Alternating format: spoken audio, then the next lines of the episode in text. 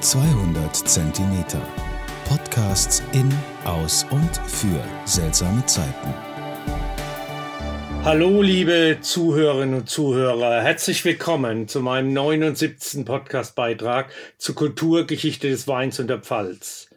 Die Frage, die wir uns alle stellen, wie wird der Riesling-Jahrgang 2021 in der Pfalz wohl werden?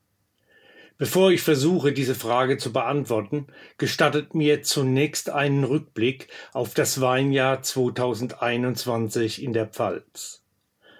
Nach einem milden Winter begann der Riesling-Austrieb erst Ende April, also rund drei Wochen später als in den Jahren davor. Der Blütenbeginn war 2021 sehr spät, erst Mitte Juni und sehr kurz und zügig, innerhalb von wenigen Tagen auch beendet.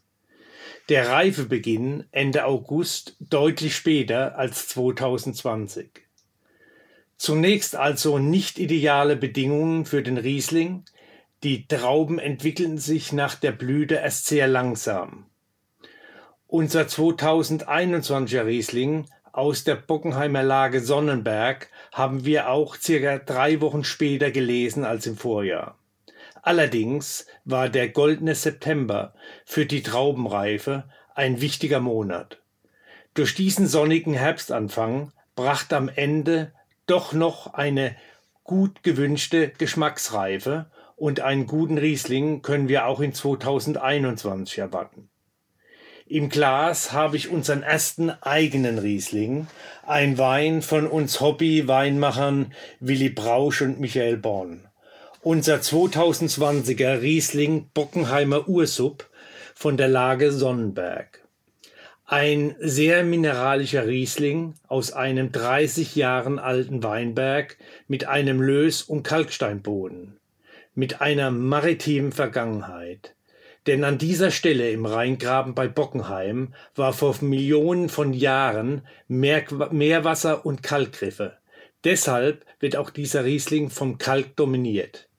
Die Böden dieses Weinbergs sind sehr magnesium- und calciumreich, wodurch bei unserem Riesling die Säure filigran eingebunden ist. Auch in den Geschmacksaromen wirkt sich der Kalkstein positiv aus. Unser erster Versuch, unseren eigenen Wein zu kreieren, ist auf Anhieb gelungen.